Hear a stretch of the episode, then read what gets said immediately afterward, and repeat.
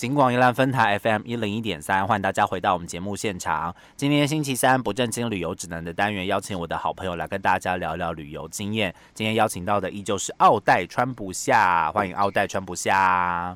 Hello，大家，Hello，林茂山，感谢邀请。好，今天我们跟大家来聊的是越南哦。那奥黛穿不下之所以会叫奥黛穿不下的原因，是因为那个奥黛是越南当地的一种传统服饰，然后呢穿起来非常的怎么讲纤细吗？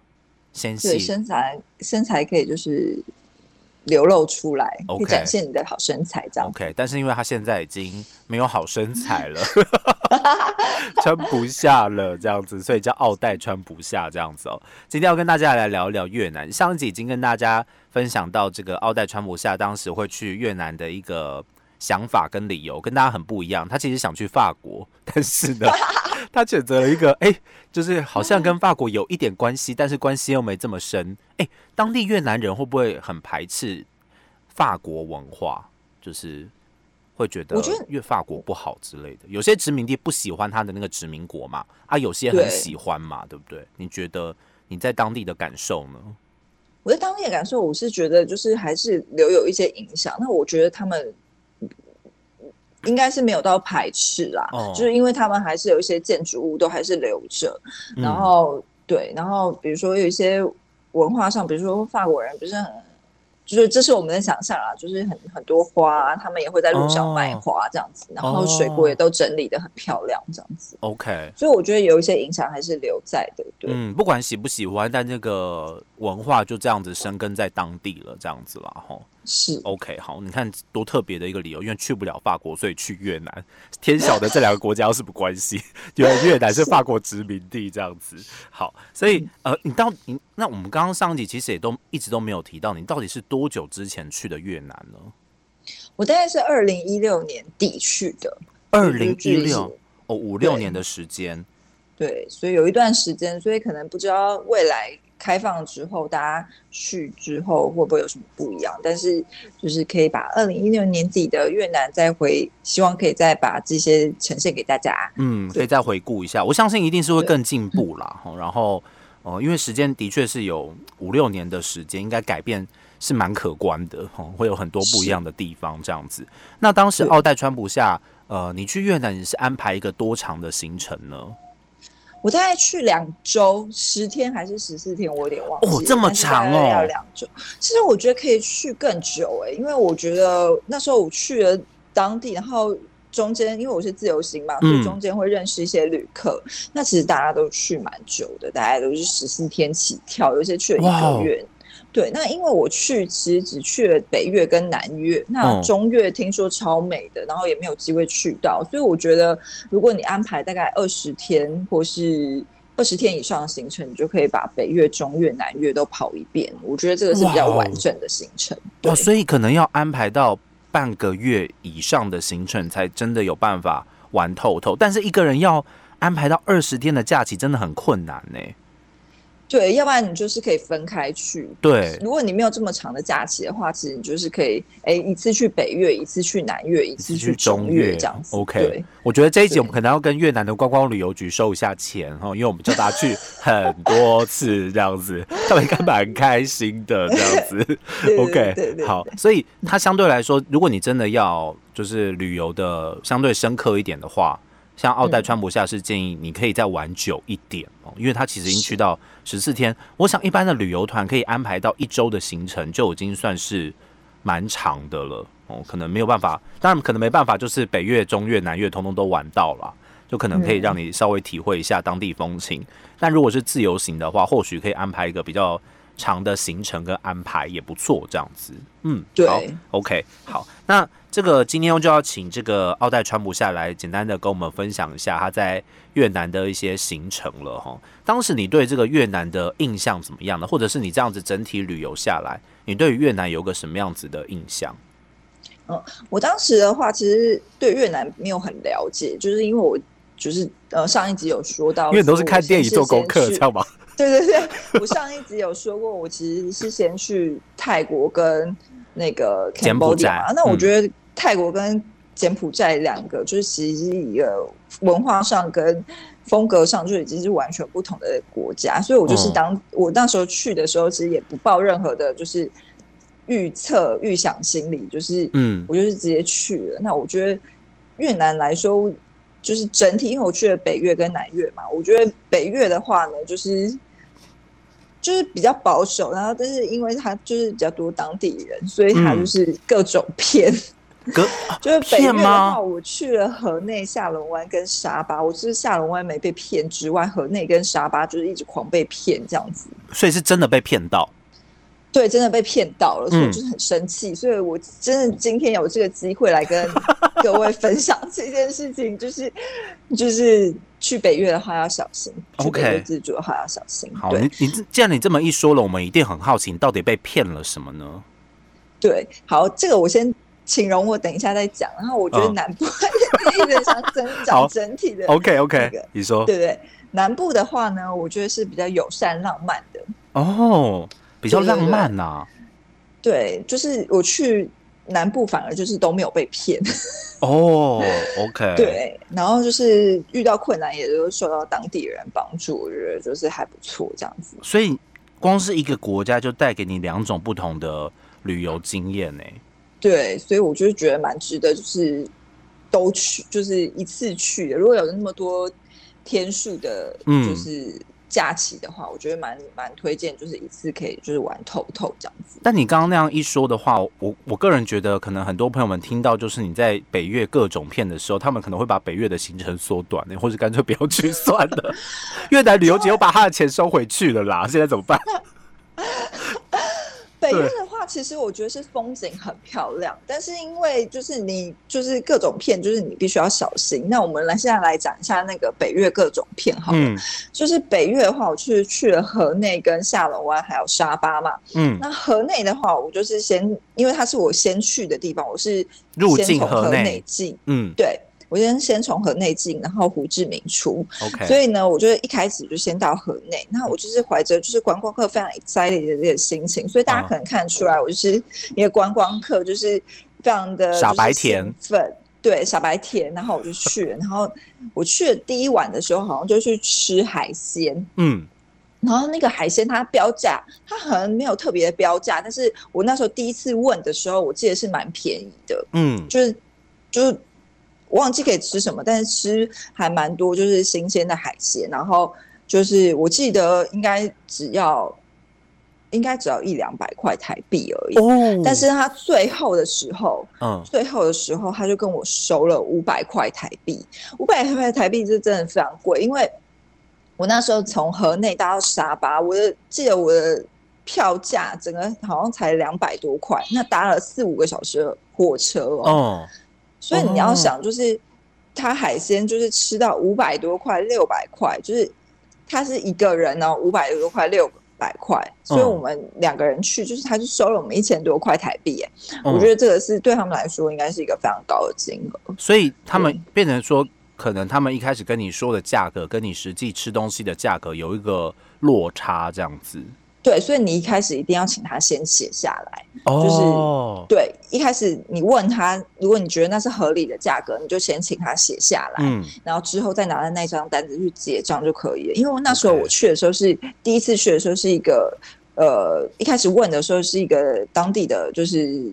就是店家的老婆婆之类的，嗯。他可能就比较不会骗人，然后她就会直接跟我说一个就是当地的 local 价，嗯。然后结果结账的时候，就是他的儿子还是谁就出来了，嗯，然后出来的时候就不怀好意的，就是收了我们超贵的钱。哦，OK，对。所以吃东西要稍微注意一下那个价格的部分，就是对有个依据会比较好一点，这样子。对，有个依据会比较好。OK，然后对，好，然后对，嗯然后另外一个片，哎，那现在就马上就到河那个沙巴了嘛。嗯，对，好，另外一个片的话，是我们到沙巴旅游。